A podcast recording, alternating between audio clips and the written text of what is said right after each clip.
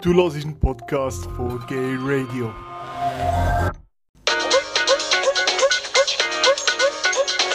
Querbeet. Querbeet. Querbeet.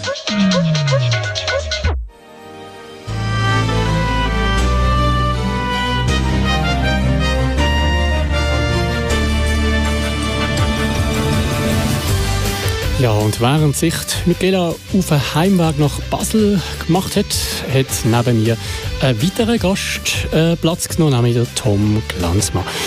Ja, der ähm, Tom, der ist Gründer, einer der beiden Gründer, glaube ich, das richtig äh, rausgelesen habe, und Kopfhörer von duse.ch. Das ist die Schweizer Fanseite vom ESC ähm, Eurovision Song Contest. Ja.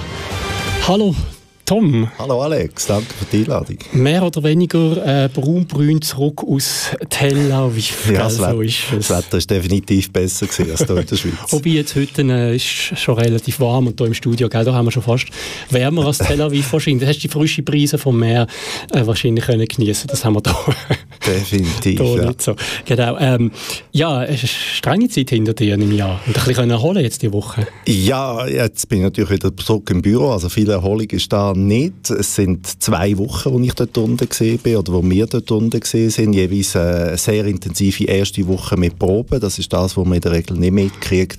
Und nachher gehen die Shows über die Bühne und mehr von auspark.ch berichten natürlich intensiv darüber. Also es ist äh, richtiges Arbeiten gewesen, aber gleichwohl, äh, es ist natürlich ganz etwas anderes, als wenn man in einem Büro innen ist. Und das kann man vorstellen, ist etwas anderes, wenn man Radio macht, als wenn man im Büro ist. Ähm, ja, was ist denn überhaupt duse.ch? Oder wer ist es und was steckt dahinter? Ja, also wir sind äh, zwei oder eigentlich dreimal, die das gegründet haben. Äh, das ist mein Ex-Mann, ähm, der Alain, der das mit mir zusammen auf die Beine gestellt hat. Und mittlerweile sind wir auch gewachsen. Seit diesem Jahr noch zwei Frauen dabei, Karin und äh, Meret, die uns begleiten. Und es sieht fast so aus, als wären wir sogar noch grösser und werden wir dann demnächst fünf Leute. Es ist eigentlich die grösste Schweizer Fanseite. Ja, es ist eigentlich die einzige Schweizer Fanseite, die es zum Eurovision Song Contest gibt. Und was wir uns auf die Fahne geschrieben haben, wir wollen alles über die Schweiz berichten für Schweizer Fans. Ähm, das unterscheidet uns ein bisschen zu anderen Seiten, die halt alle Länder abdecken. Aber ehrlich gesagt, über 40 Länder schreiben, da fehlt mir einfach Zeit. Und etwas anderes, was ich auch noch erwähnen, die sind auch sehr divers. Also einerseits ähm, sprachlich, also. Partner machen die Seite zweisprachig, äh, Deutsch-Französisch, also und Englisch natürlich auch, aber äh, genau. von, der, von, von der ganzen Moderation her. Ähm, dann sind wir jetzt ähm, auch, äh, haben doch neben den Männern auch äh, weibliche Vertretung und ich glaube, gell, das ist auch international.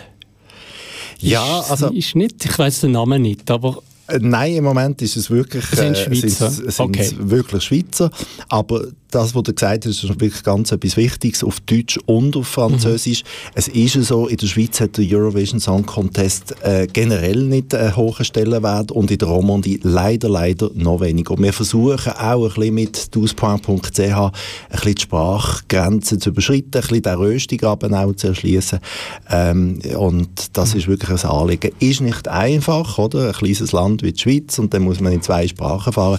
Aber uns ist es das wert und äh, so haben wir das Projekt auch gestartet. Jetzt, ähm, wie bist du persönlich darauf gekommen? Was ist deine Motivation, das zu machen? Ist ja wahrscheinlich nicht ganz äh, stressfrei. Eben. Nein, das ist alles andere als stressfrei. Eben, es ist ein anderer Stress. Aber ich bin darauf gekommen, ich bin ähm, ganz früh schon natürlich äh, mit Eurovision in Kontakt gekommen. Mein erstes Highlight oder meine erste Erinnerung war 1982 gewesen, Nicole, ein bisschen Frieden. Und dann irgendwo im 88 hat Céline Dion gewonnen. Und ich habe mit Papi gesagt, ich will an den Song Contest Ja. gehen im nächsten Jahr. Und irgendwie ist dann das versandet, es hat niemand mehr daran gedacht. Und dann ist das jahrelang kein Thema mehr gewesen. Mein Freund ist dann damals in, in mein Leben getreten und dann haben wir gemerkt, das ist eine Gemeinsamkeit und sind immer wieder ein bisschen go, oder haben das geschaut und irgendwann ist ein Traum gekommen, wir wollen mal vor Ort gehen. Und das ist dann 2014 gewesen, das erste Mal in Kopenhagen. Okay. Und dann haben wir all die Leute gesehen, dort drinnen mit, ihr, mit irgendetwas umgehängt und das war die Akkreditierung. Und dann haben wir gesagt, wir wollen das auch. Und dann haben wir einfach mal eine Seite ins Netz gestellt, um die Akkreditierung zu kriegen und plötzlich hat uns das so der Ärmel reingenommen und das eine hat das andere gegeben. könnte man sich vorstellen. Also wahrscheinlich das Gefährliche wäre, wenn ich wirklich mal dabei wäre, live vor Ort, dass ich äh, auch, dass mich noch mehr reinzieht. Ich bin dann erst so 88 mit der Celine Dion, das hat so ein bisschen angefangen bei mir, hat dann wieder eine Pause gegeben. Jetzt mache ich ab und zu, mindestens schauen, oder? Genau. Wir werden jetzt auch noch ein bisschen hören, wie das tönt, wenn du redest. Ich habe einen kleinen Ausschnitt, ähm, wo du äh, eigentlich ein exklusiv Interview gemacht hast. Also, es ist nicht so, oh. dass, dass, dass der Tom da einfach irgendwo mit irgendwelchen äh, C- oder D-Promis redet, sondern mit, mit Luca Henni, oh, wie wir gerade werden hören. Luca, Gratulation zum vierten Platz. Bist du zufrieden? Äh, merci viel, viel mal. Ich bin sehr zufrieden. Also auch mit dem Auftritt. Ich bin jetzt gerade mal Rang schnell.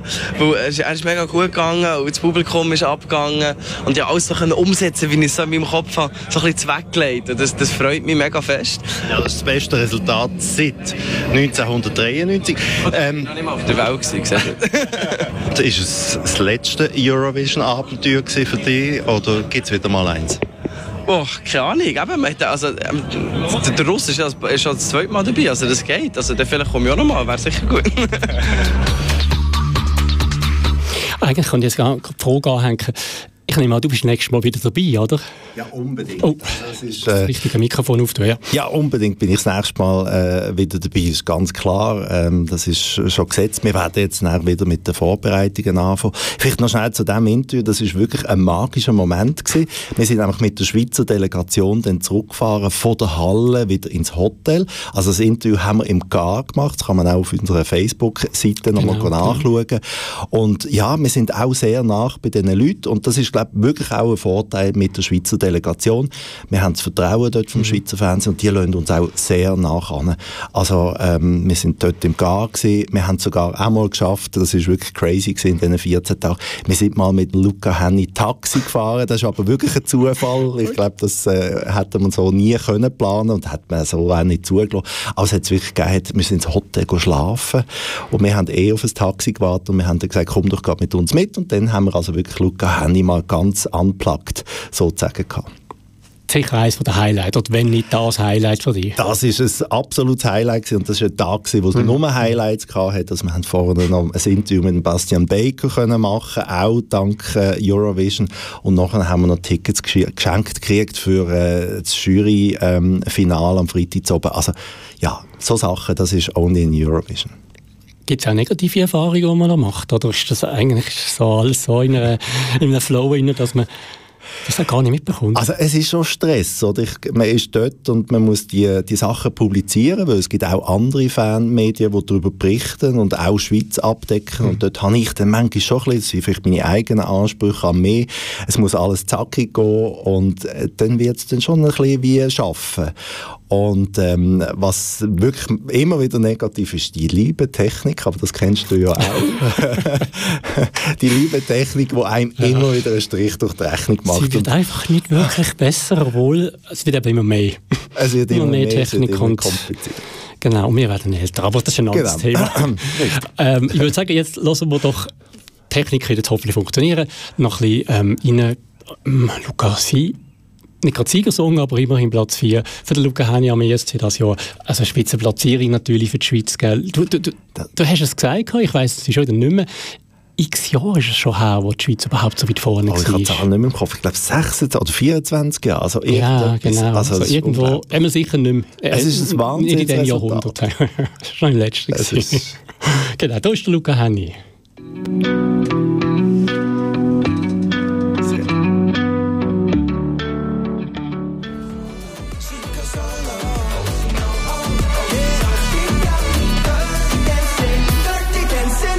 Ja, der Luca Henny, unser äh, Goldboy, oder ich weiß auch nicht, wie man, wie man das soll sagen, ähm, für die Schweiz am Eurovision, Contest, Eurovision Song Contest.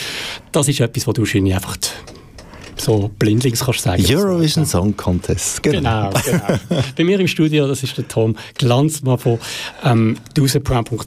Jetzt, Tom, mit der zwei, im zweiten Teil von dem Gespräch der ESC, jetzt haben wir auf, auf LGBT, schwul, du bist schwul, bist ein Mann, hast einen Partner. Ähm, wie ist das? Ist das so, das Klischee? Äh, oder ist das, also wenn man vor Ort ist, Wie nimmt man das wahr? Also im Fernsehen habe ich das Gefühl, da hat es ja nur Regenbogenfleckchen. Ja, also Alex, es ist definitiv so.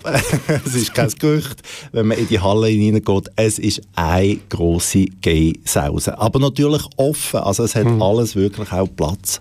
Und äh, ja, es ist... Männer vor allem, oder? Es hat schon schwul. Das zieht Männer an, ja. aber eben auch Frauen, also eben bei ausplan.ch mhm. sind auch zwei äh, äh, Lesben und, und sie finden das auch cool, aber sie sind natürlich klare Minderheit und auch in diesem Pressezentrum, das sind ja 1500 akkreditierte Journalisten, das ist voll mit schwulen Männern. Also auch dort, äh, jeder schaut natürlich, dass er irgendwo für sein Medium, das er vielleicht dann schafft, kann berichten mhm.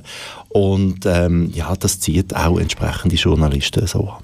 Siehst du das als Vorteil für LGBTI-Menschen, dass es so, ähm, so einen Anlass gibt?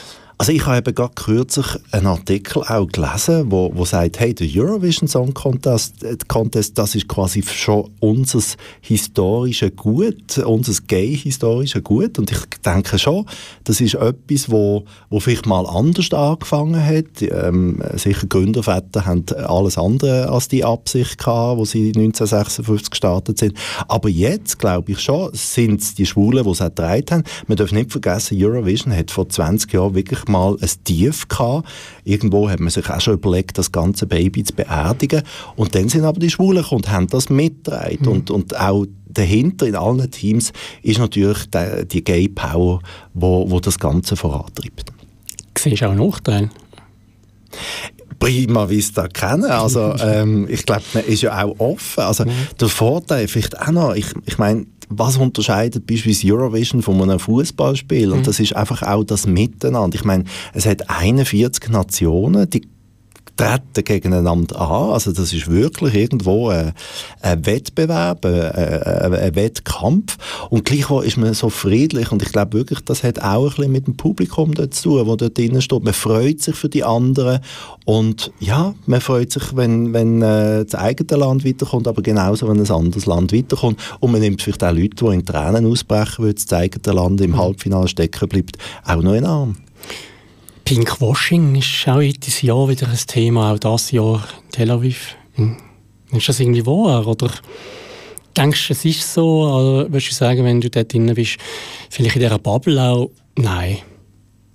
Ja, äh, Eurovision ist natürlich schon ähm, eine Bubble. Es ist etwas sehr Behütetes mhm. und, und, und äh, ja, etwas, etwas Schönes. Ja. Ich glaube, da ist alles gesagt, ja. oder? ähm, und unser Sieger, der ist, der ist auch also der Luca meinst du jetzt? äh, ja, unser ist glaube ich nicht schwul. unser Schweizer. Äh, vom Body her würde ich jetzt sagen, ist toll. Ich habe ein Video entdeckt, wo er da irgendwo in so einer Militäruniform, ich weiss der Song nicht mehr heisst, ist ein paar Jahre her. das ist, dort hat er ein bisschen mehr Haut gezeigt als jetzt am ESC. Also der ähm, Luca ist frisch verliebt in seine Michelle. Wir haben genau, das also, vor Ort können keine, keine Chance. Das ist auch nicht nötig. Also ich bin einfach...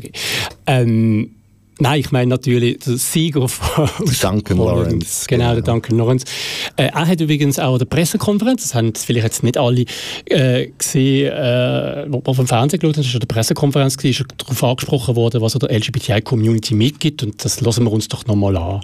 I think the most important thing, of course, is that you stick to who you are and see yourself not as like just see yourself as I see Marcel, as I see Serena, as I see Chris, as I see you. Just as a human being and a person who can do things, who has talents, who is able to maybe win this trophy within now or whatever years. Stick to what you love, even if you're if you, even if you have a different sexuality or whatever. Stick to what you love, make the best out of it, accept people, and love each other for who you are instead of judge. That's the most important message, I think. And dream, dream big, always. Dare to dream. Der Duncan Lawrence ähm, an der Pressekonferenz eine Aussage von einer Frage äh, gegeben hat. Es gibt immer Hühner bei mir, wenn, wenn, wenn so Aussagen kommen. Also auch in Conchita Wurst damals ich würde aber sagen, wir lassen es jetzt einfach mal im Raum stehen. Du hast etwas dagegen. Ich glaube, man kann auch gar nicht mehr dazu sagen. Äh, er hat recht. Er hat recht, es, es ist auch wirklich, es ist wirklich egal, oder? Und es ist, was er auch gesagt hat, human. Und das finde ich wirklich wichtig. Wir sind Menschen und äh, haben alle das Recht zu lieben, wer wir wollen. Und vielleicht noch ein Ding, also was ich speziell an diesem Song Contest gefunden habe, es ist noch nie so stark das Thema Gay gewesen. Das ist in der Moderation gewesen, äh, von diesem Song Das stimmt, Contest. ja, genau. Das ist unglaublich packend. Also gerade im, im ersten. Halbfinale hat es mit uns ganz extrem gewesen. Also der das hat, glaube ich, das russische Fernsehen nicht übertragen, sonst hätte er sie müssen äh, ausblenden. der hat sich ja geoutet, gell? So, Er hat sich geoutet und er hat, er hat, ähm, er hat Dana International angekündigt und wirklich als Vorbild, er hat sich wegen ihr geoutet damals und so ein starkes Statement hat es noch nie gegeben. Aber auch von den anderen Künstlern, ganz viele Mhm. Songs handeln nämlich davon, wer bin ich und was ist mein Platz in dieser Welt und das finde ich wirklich ist so die gemeinsame Klammer gewesen, äh, von dem Eurovision Song Contest und natürlich passend dazu das Motto Dare to Dream, also Ja. wagen muss zu träumen von genau so einer Welt. Das machen wir weiter. Wir träumen auch schon vom nächsten Jahr von Holland. Vielleicht ganz kurz noch. Gibt es da schon Pläne oder wann fangen wir an? Ist das jetzt im Moment ein bisschen Pause und dann Also jetzt haben wir sicher äh, ein bisschen Pause, jetzt gibt es noch so ein bisschen Nachgeplänkel, jetzt wird sicher der ein oder andere Song noch einen Plagiatsvorwurf haben, das ist so das Übliche. Und jetzt geht die grosse Diskussion los, wo in Holland findet Ja. der Song Contest statt. Aber da sind wir nicht groß involviert, wir werden trotzdem Mhm. planen, eben, wir sind jetzt fast schon fünf, oder wir sind eigentlich fünf bei Ausbau und wo gehen wir durch, was wollen wir noch für Ziele erreichen bei uns. Super, Tom, dann vielen Dank. Schon mal bist du hier ins Studio gekommen. Merci dir. Und wir hören jetzt natürlich auch noch, äh, uns, nicht unseren, sondern den Siegersong. Äh, in der Kombination übrigens von der Jury und vom Televoting gewonnen hat eben Holland, der Netherlands, der Duncan Lawrence mit, der, mit dem Song Arcade.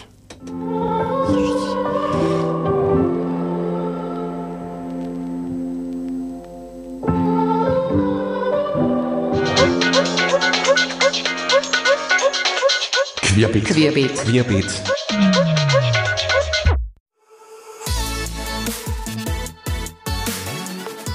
Du hast einen Podcast von Gay Radio gehört. Die ganze Sendung und noch mehr findest du auf gayradio.lgbt.